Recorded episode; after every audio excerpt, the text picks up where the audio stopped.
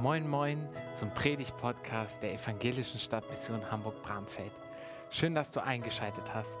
Wir wünschen dir in den kommenden Minuten eine spannende Begegnung mit Gott.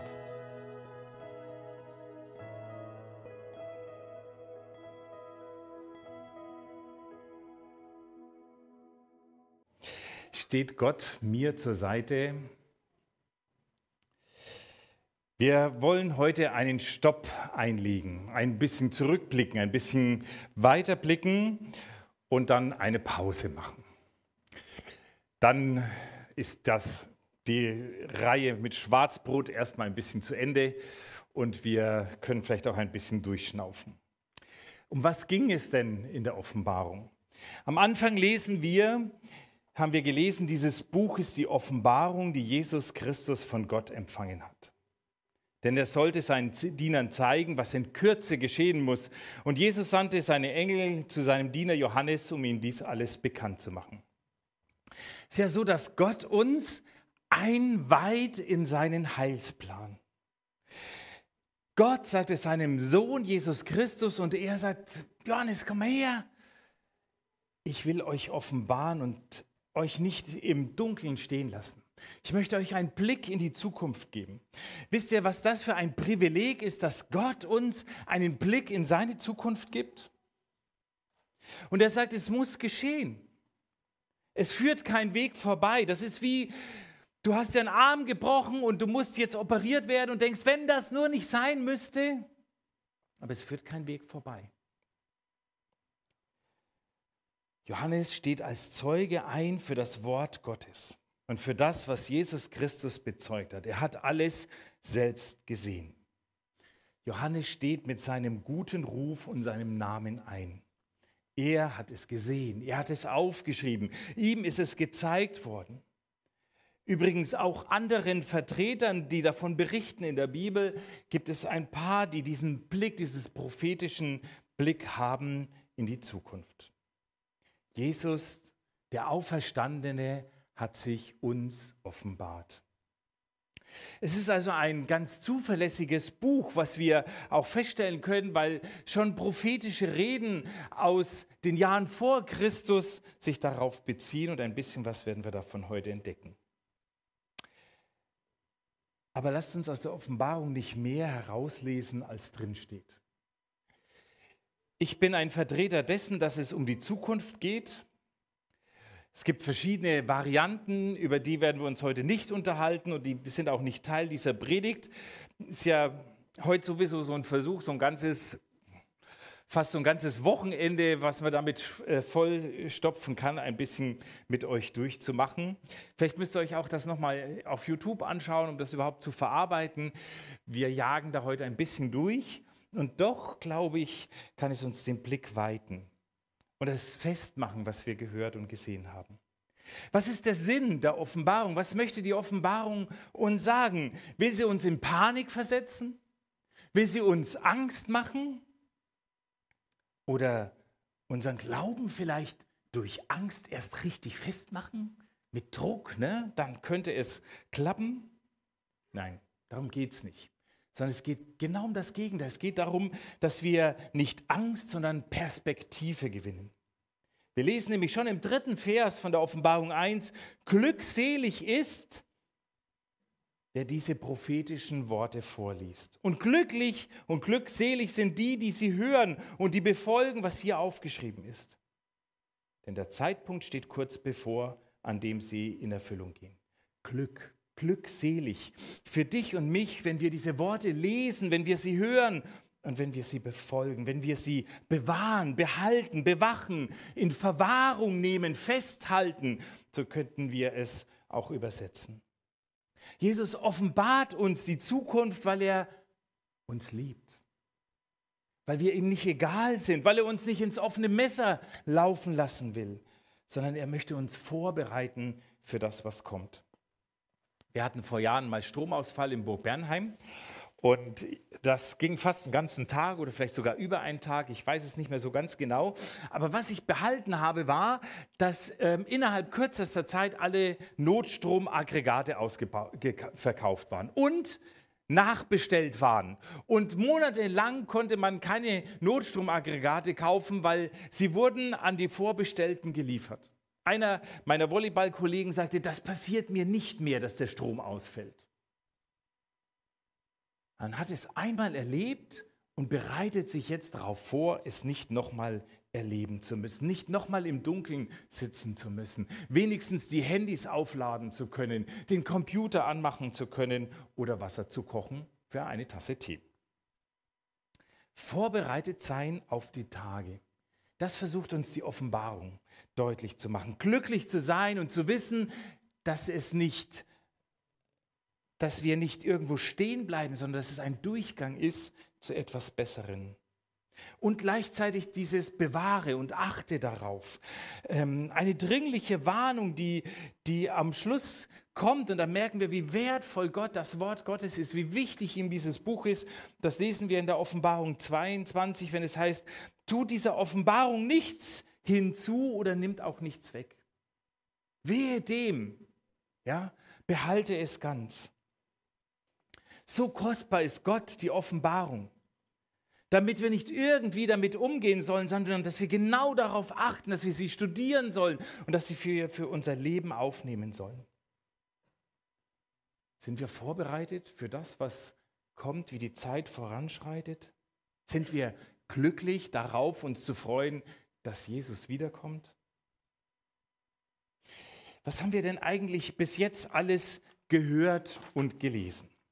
Also, wir haben zum Beispiel im ersten Kapitel gehört, dass Gott offenbart uns die Zukunft. Er ist der Erste, der Letzte und der Lebendige und er spricht uns dieses Fürchte dich nicht zu. Dann haben wir die Kapitel 2 und 3, diese sieben Gemeindeanalysen. Achtung, habt Acht auf das, wie ihr euch entwickelt, wie ihr lebt, was sich einschleichen kann, was euch am Ziel vorbeibringen könnte. Und dann konzentriert sich Kapitel 4 schon wieder darauf, denn der Himmel öffnet sich mit dem Blick in den Thronsaal Gottes und wir erleben und werden Teil dieser ehrwürdigen Anbetung Gottes. Wenn wir Gott hier in den Gottesdiensten anbeten, dann beten wir ihn an, weil wir etwas lernen von dem, was wir in der Ewigkeit tun werden. so schön Livestream ist. Aber das, was wir hier erleben in dem Raum, kannst du nicht vor dem Computer erleben. Gemeinsam vor Christus, naja, wir stehen meistens ja nicht, wir sitzen. Gemeinsam Gott anzubeten. Und dann weint Johannes, weil er sieht, keiner kann dieses Siegelbuch öffnen. Und dann stellt sich heraus, es ist nur einer würdig. Jesus Christus ist würdig zu öffnen das Vermächtnis Gottes über das, was kommen will. Und dann galoppieren die Pferde über unseren Bildschirm, über diese Welt und die sechs, sieben Gerichte mit Blick in die Zukunft werden geöffnet. Und kaum haben wir uns ein Kapitel lang mit, damit beschäftigt, macht Gott einen Zwischenstopp und macht deutlich, dass er die Seinen versiegelt, sie vor der Trübsal bewahren wird und er uns unsere Tränen abwischen wird. Und wenn wir das jetzt so anschauen, was spricht uns am meisten an? Auf was fokussieren wir uns? Manchmal vielleicht etwas ganz typisch Deutsches. Oh, das wird aber schlimm. Kaum hatten wir eine Predigt über die Siegel, spürte ich oh, eine Schwere plötzlich kommen. Aber Gott sagt, glücklich ist der, der liest und versteht. Der merkt, es geht um den, der war, der ist und der da kommt. Wir werden uns in der zweiten Reihe, mal gucken, ob wir im Herbst weitermachen, das weiß ich noch nicht so genau. Der, Im zweiten Teil von Lichter in der Nacht werden wir über einige Gerichte uns weiter durchkämpfen.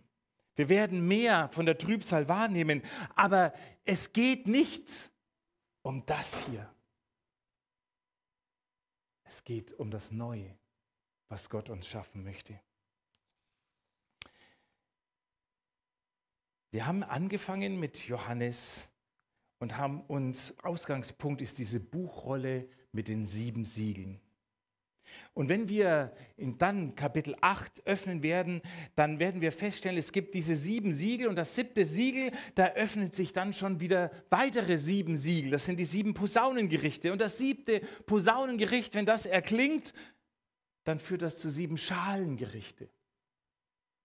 Und erst dann kommt Jesus wieder. Und wenn Jesus wiederkommen wird, dann ist es nicht zu Ende sondern dann kommt das, für was wir glauben und leben. Diese Neuschöpfung, eine neue Welt, die Ewigkeit mit und bei Gott zu verbringen. Und wir merken aber, wenn wir diese Kapitel, wir haben ja jetzt schon damit angefangen, aber wir merken, wenn wir diese Kapitel weiter dann durchgehen werden, da kommt eine Verdichtung hinein. Zum Ende hin wird es immer mehr, wie Jesus sagt, es werden Wehen es wird intensiver bis zur Geburt der neuen Welt. Und so können wir, wenn wir die Offenbarung durchlesen, drei wichtige Beobachtungen machen. Das erste, es gibt eine Verdichtung. Die Wehen werden stärker, die Einschläge und die Katastrophen und die Kriege größer, das Chaos mehr und mehr. Und das können uns alle Statistik-Weltkarten immer mehr deutlich machen, indem sie immer röter und röter werden. Und das Zweite ist, es mündet in ein globales Geschehen. Nee, so rum. Wenn sich alles, wenn alles anfängt in Jerusalem, das werden wir nachher noch mal genauer sehen, dann werden wir feststellen, dass es immer mehr und mehr globale Züge annimmt.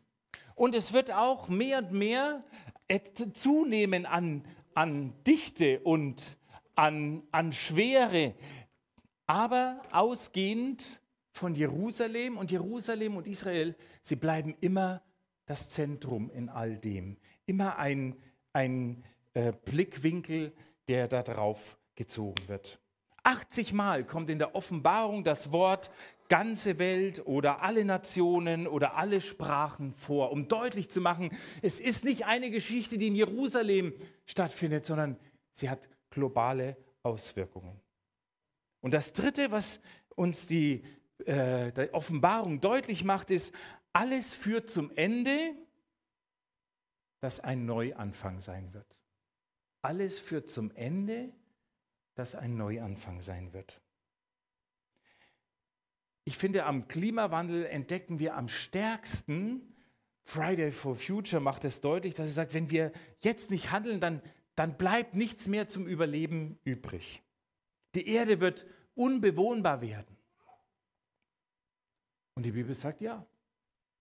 Aber das Eigentliche kommt ja erst. Das hier ist schon nicht schlecht, ja? Das ist schon richtig gut. Und ihr genießt die Natur und die Sonne und den Herbst und den Winter und den Frühling, den Sommer und ähm, alle Ernte und Blumen und wow und ihr genießt die Erde. Yes, dafür habe ich es gemacht. Aber ich sage euch eins, ihr werdet das hier nie vergessen, äh, nie vermissen. Ihr werdet es vergessen. Ihr werdet euch auf das freuen, was einmal kommt. Und es wird, das hier wird nur ein, ein ich sage es mal so, ein Dreck von dem sein, was kommen wird. Können wir uns nicht vorstellen, ne? Ich kann es mir nicht vorstellen. Aber das sagt die Bibel. Die Bibel sagt, ja, ich habe es euch wunderbar gemacht, es war sehr gut, aber das, was kommt, toppt alles. Die Gegenwart Gottes wird uns von den Füßen hauen, wie Johannes, als er den Jesus, seinen Freund und Herrn sieht und ihn von den Füßen haut. Und es geht um diesen Heilsplan, um diesen Rettungsplan Gottes für dich und für mich. Und dafür will ich euch heute mit hineinnehmen, ein bisschen von der, in die Parallelstellen zur, äh, zur Offenbarung. Und wir haben ja so bis um halb zwei Zeit, oder? Ne? Gut. Also dann fangen wir jetzt mit Matthäus an und mal gucken, wo wir landen. Nein, ich habe gedacht, wir, wir jagen mal ein bisschen durch zwei Kapitel Matthäus äh, äh, Evangelium, Kapitel 24 und 25. Wenn du eine äh, Bibel-App hast, wenn du eine Bibel dabei hast, schlag sie auf.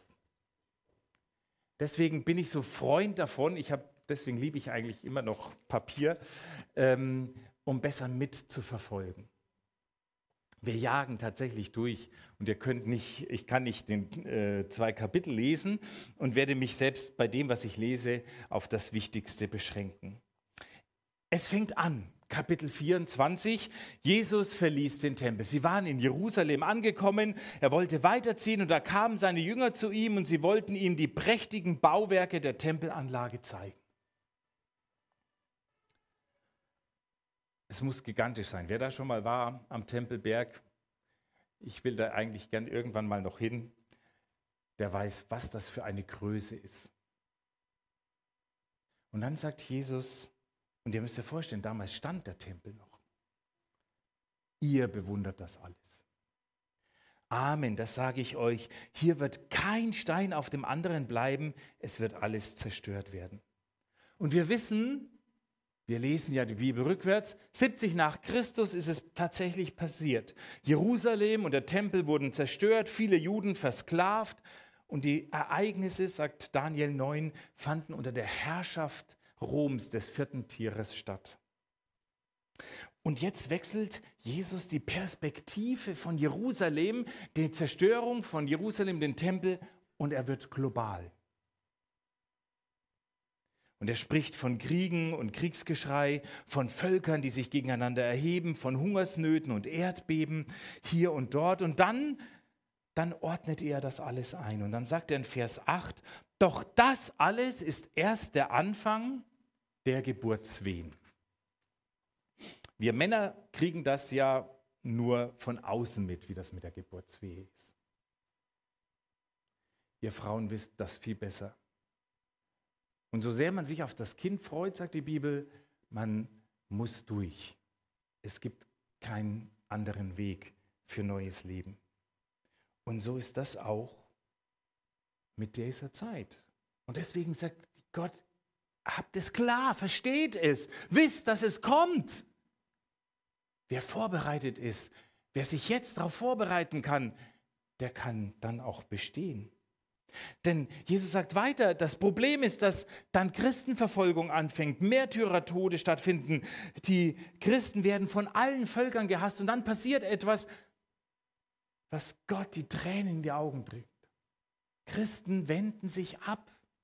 Menschen fallen vom Glauben ab. Die Liebe erkaltet in der Gemeinde Jesu. Falsche Propheten stehen auf. Ungerechtigkeit nimmt überhand. Und dann finde ich das spannend und obwohl es eine negative Entwicklung ist, die hier stattfindet, heißt es dann weiter, ähm, aber wer bis zum Ende standhält, wird gerettet werden und die gute Nachricht vom Himmel wird in der ganzen Welt verkündet werden. Alle Völker werden davon hören und erst dann wird das Ende kommen. Also auf der einen Seite gibt es einen Zusammenfall der Gemeinde Jesu. Und auf der anderen Seite gibt es eine Weltmission, die umspannend ist.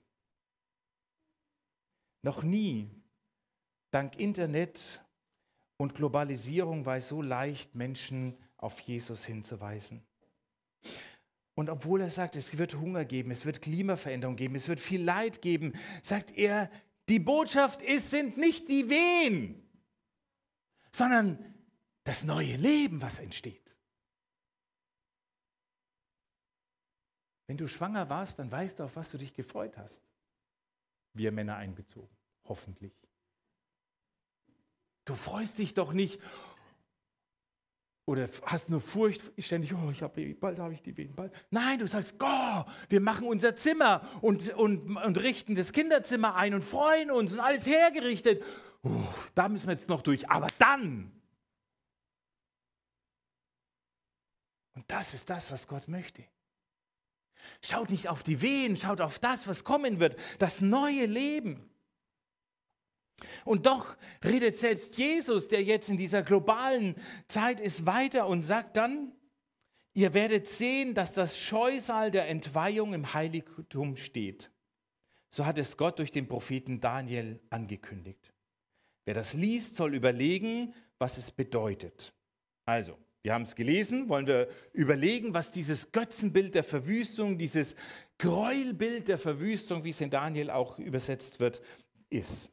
Und damit wir das Ganze etwas besser ein, äh, äh, einordnen können, werde ich uns in drei bis fünf Minuten durch Daniel 9 führen und durch die ähm, 70 Jahrwochen. Die Bibel sagt, spricht von 70 Jahrwochen als letzte Zeit. Und sie sind 70 Jahrwochen, das ist ähm, äh, die, die, die, im Hebräischen gibt es nicht das Wort für, für äh, 70, da steht dann 70 Siebenheiten. Und man muss überlegen, sind das jetzt sieben Tage, sieben Wochen, sieben Monate, sieben Jahre? Und der ganze Zusammenhang in der Bibel, angefangen von 1. Mose und 3. Mose, macht deutlich, dass es sich um Jahre handelt. Und wenn man das Ganze berechnet, das müsst ihr mir jetzt einfach mal glauben und ihr könnt es ja auch nachprüfen. Und es gibt nebenbei bemerkt auch noch ganz andere Theorien, aber das ist die Theorie, die ich verfasse, äh, die, die ich ähm, glaube, dass sie die wahrscheinlichste ist, ist, dass sie anfängt mit 445 vor Christus. Denn da gab Nehemia den Befehl, Jerusalem und den Tempel wieder aufzubauen. Und damit beginnt dann diese Jahrwochen. Und in der Bibel werden die Jahre nicht auf 365 und 366 gerechnet, ähnlich wie bei dem Geschäftsjahr auf 360 Tage, so dass wir bei, wenn wir die 96 Jahrwochen nehmen und einmal ähm, durchrechnen, kommen wir am Ende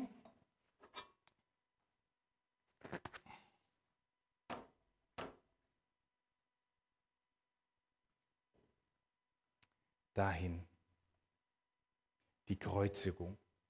Die wird auf 31 oder 32 nach Christus datiert. Und so lesen wir in Daniel 9 und nach den 62 Wochen wird ein Gesalbter ausgerottet. Also die sieben Wochen sind davor. Dann geht es weiter mit der achten. Nach der 62. Woche wird ein gerechter Christus ausgerottet werden. Und niemand wird ihm helfen. Daniel 9. Und dann heißt es weiter, und das Volk der Fürsten, und dann sind wir hier mitten in 70 nach Christus. Das Volk eines Fürsten wird kommen und die Stadt und das Heiligtum zerstören. Das ist das, was dann die Römer gemacht haben. Interessant übrigens, dass es hier nicht heißt, es gibt ja Theorien, dass das alles schon passiert ist und der Antichrist schon da war und das war, war Rom und so. Es heißt hier nur das Volk eines Fürsten, nicht der Fürst selber. Und ähm, das passierte 70 nach Christus. Und dann heißt es, dann kommt eine Flut an Kriegen und Verwüstungen. Und hier scheint tatsächlich so ein Einschnitt zu sein, dass ähm, die letzte Jahrwoche, also die, die 70. Woche, erst noch kommt. Und wir uns genau in diesem Einschnitt befinden, in der Phase, in der es eine Flut an Kriegen und Verwüstungen gibt. Wie lange sie dauert, wissen wir nicht. Wir wissen nur, dass es eine Verdichtung geben wird, dass die Geburtswehen stärker werden, dass Verwüstung beschlossen ist, denn sonst würde es keine neue Welt geben, kein neues Leben mit dem dreieinigen Gott zusammen. Also Gott hat einen Plan und das Böse wird gerichtet werden. Das Böse wird einmal gebunden werden. Aber das kommt dann erst nach der 70. Jahrwoche. Und Ziel von Gott sind nicht die Gerichte, sondern sein Ziel ist, mit dir und mit mir die Ewigkeit zu verbringen. Aber das Böse muss ausreifen, damit eine ungestörte Gemeinschaft möglich ist. Und dann sagt Jesus weiter in Kapitel 24 Matthäus, denn wenn der Menschensohn, also wenn er wiederkommt, wird es sein wie bei einem Blitz unübersehbar leuchtet er auf von Osten bis zum Westen. Das wird mal ein gigantisches Schauspiel werden. Ich kann mir das nicht vorstellen, aber die Bibel sagt, wir werden es sehen. Vielleicht durch die moderne Technik, vielleicht keine Ahnung wie. Aber wir werden es sehen. Und Jesus will jetzt den Blick uns nicht auf das richten, was, was es an, an Schwierigkeiten gibt, sondern was uns Angst machen will, sondern auf das Ziel richten, auf diese Ewigkeit. Paulus sagt, ne, wir wollen laufen, du hast unabgesprochen, wir haben dieses Bild des Laufens, ja, das Ziel vor Augen haben. Jetzt ist ein Marathonlauf und ich weiß, wenn der Andreas Marathon früher gelaufen ist, dass es auch dann so die Durchhänger gibt und das gibt es bei uns Christen alle. Wir haben Durchhänge. Wir brauchen immer wieder diese Umkehr und immer wieder dieses Gott, ja, mit dir. Mein Leben gehört dir. Ich will dir dienen. Das ist meine Gemeinde. Und Paulus sagt, wir brauchen dieses tägliche Training, dieses Ziel muss ins Auge gefasst werden. Und er sagt, ich kämpfe, aber ich will den Lauf vollenden. Ich will nicht aussteigen aus Angst oder Verletzungen, aus Frust oder Lustlosigkeit oder aus Selbstsicherheit, sondern ich will durchhalten, bis ich das Ziel erreiche. Und dieses gleiche Ziel hat Jesus, indem er die Jünger hineinnimmt in die Endzeit. Und jetzt jagen wir durch Kapitel 24 und 25. Ich lasse die Bibelstellen alle weg, müsst ihr nachlesen. Im ersten Teil wird es also deutlich, dass er erstmal sagt, die Prophetie, was kommen muss, bis zum Ende der Welt. Und dann sagt er selber, ich komme wieder, das ist eine Tatsache, ich werde weggehen, aber ich werde wiederkommen in aller Herrlichkeit. Und dann fängt er an, in Gleichnissen zu reden. Dann fängt er an, uns mit Bildern zu erklären, um was es ihm eigentlich geht. Das erste Gleichnis vom Feigenbaum. Er sagt, beobachtet doch mal. Ja, ihr seht, wie die Bäume ausschlagen, wie sie die Blumen kommen, wie dann Früchte entstehen und dann reifen sie heran und dann wisst ihr, jetzt kann ich Oliven, Äpfel, Bananen und was sie sonst heißen ernten. Seid wachsam. Und dann erzählt er das Gleichnis von dem zuverlässigen Diener, der, der dran bleibt. Glückselig ist er, wenn er der Herr bei seiner Rückkehr sieht, dass er seinen Auftrag gewissenhaft erfüllt, sagt Jesus. Er macht also deutlich, wir sollen an unserem Auftrag, den Gott dir gegeben hat und mir gegeben hat, dranbleiben, ihn erfüllen. Und dann kommt die Hochzeit. Die klugen und die törichten Brautjungfern. Und da ist diese Aussage eben, bleibt wach. Schlaft nicht ein. Lasst den glimmenden Docht eures Glaubens nicht erlischen. Gebt dem Heiligen Geist Raum. Lasst Öl in euer Leben hinein. Lasst euch von dieser Liebe und der Leidenschaft für Jesus immer neu erfüllen durch den Heiligen Geist. Und dann kommt das nächste Gleichnis von den anvertrauten Pfunden, von den Gaben. Denn wer etwas hat, dem wird noch viel mehr gegeben. Er bekommt mehr als genug. Doch wer nichts hat, dem wird auch das noch genommen, was er hat. Jesus sagt deutlich, wir haben Gaben bekommen. Bringst du sie ein oder verweigerst du sie Gott? Ich finde das so klasse. Ich habe mich heute so morgen so gefreut über unser Lobpreisteam. Im Stillen habe ich dafür schon gebetet, dass ich gesagt habe, Gott, du musst uns dann Ne? Gott sorgt jetzt, wo der Jürgen nicht mit der Hand spielen kann, Nachwuchs, dass unsere jungen Leute da sind. Sag ich, wenn der Matthias im Sommer weggeht, brauchen wir Leute, die das nachfüllen können. Habe ich heute Morgen gebetet dafür. Menschen, die ihre Gabe dafür einbringen und das tun zu Gott, den sie berufen hat. Und dann, dann kommt als letztes das Weltgericht, wonach Jesus uns beurteilt. Denn wer etwas hat, nein, denn das ist ähm, falscher Text, genau, ähm, wo er sagt, alles, was ihr mir getan habt, oder jemand anders getan, das habt ihr mir getan. Und alles, was ihr einem anderen nicht getan habt, das habt ihr mir auch nicht getan.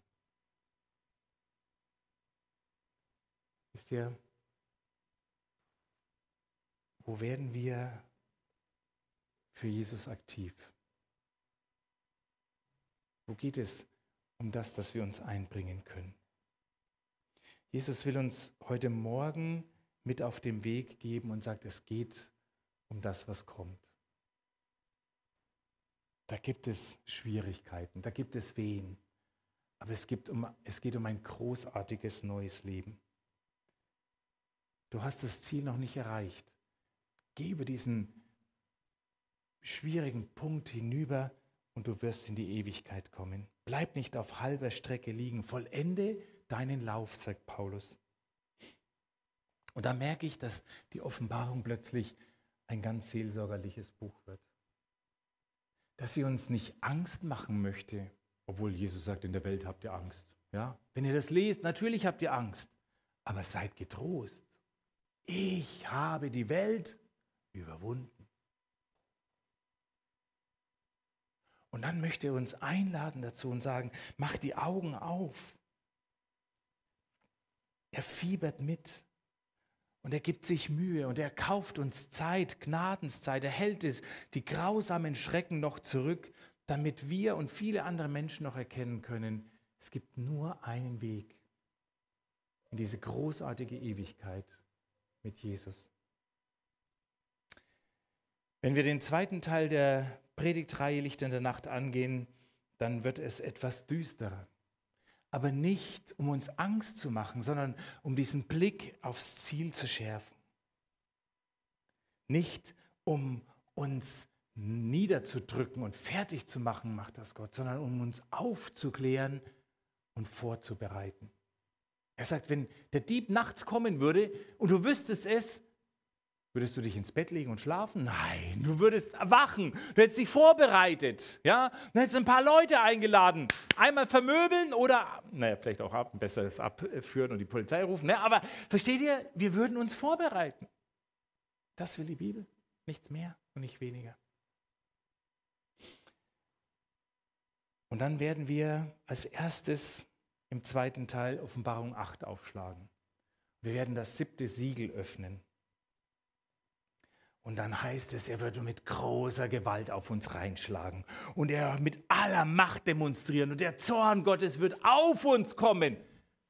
Ihr wisst ja, was da steht?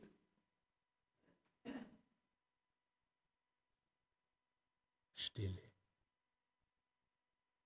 Heilige Stille. Als das Lamm das siebte Siegel öffnete, wurde es still im Himmel, etwa eine halbe Stunde lang. Unter den Menschen keine Panik, keine kreischende Menge, sondern die Herrlichkeit Gottes erfüllt in dem Moment den Raum und es wird ganz still. Ein Staunen, eine Ehrfurcht, ein heiliges Schweigen. Vielleicht ist es mal dran, die Offenbarung zu lesen und zu schweigen. Einfach zu hören. Wir machen auf jeden Fall auch jetzt erstmal ein Schweigen, eine Pause mit der Offenbarung. Die Bibel sagt, das, was wir sehen, werden wir ernten.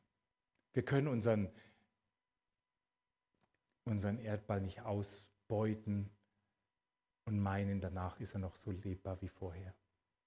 Wir können nicht Ungerecht und Hass sehen und meinen, es bleibt alles freundlich und gut. Ich bete, dass wir neu begreifen, was Gott uns damit sagen will. Ich bete dafür, dass wir diesen Retter und Erlöser der Welt neu sehen, denn er kommt wieder. Der, der für dich und für mich am Kreuz auf Golgatha gestorben ist. Der sich nichts mehr wünscht, als Gemeinschaft mit dir zu haben heute und in aller Ewigkeit der alles getan hat, damit wir versöhnt werden mit Gott. Und deswegen feiern wir Friday for Future, Karfreitag, für deine und meine Zukunft. Und deswegen beten wir auch mit dem nächsten Lied Gott an. Das Lamm, das am Kreuz gestorben ist. Der Löwe Judas, der brüllt und den Sieg verkündet. Denn wenn er wiederkommt, wird sich alle Welt vor ihm beugen und deswegen lade ich dich dazu ein, auch gerade bei diesem Lied, nochmal neu dein Herz ihm zu öffnen. Er möchte dich befreien. Denn am Ende wird ihn, der, der wiederkommt, keinen aufhalten können. Dieser Jesus. Er ist und bleibt bis in alle Ewigkeit Sieger. Amen. Wir hoffen, dir hat diese Predigt weitergeholfen. Wenn du noch eine Frage hast oder mit uns in Kontakt treten möchtest, schreib uns doch eine Mail an info@ev-stadtmission.de oder besuche einfach unsere Homepage, auch ev-stadtmission.de.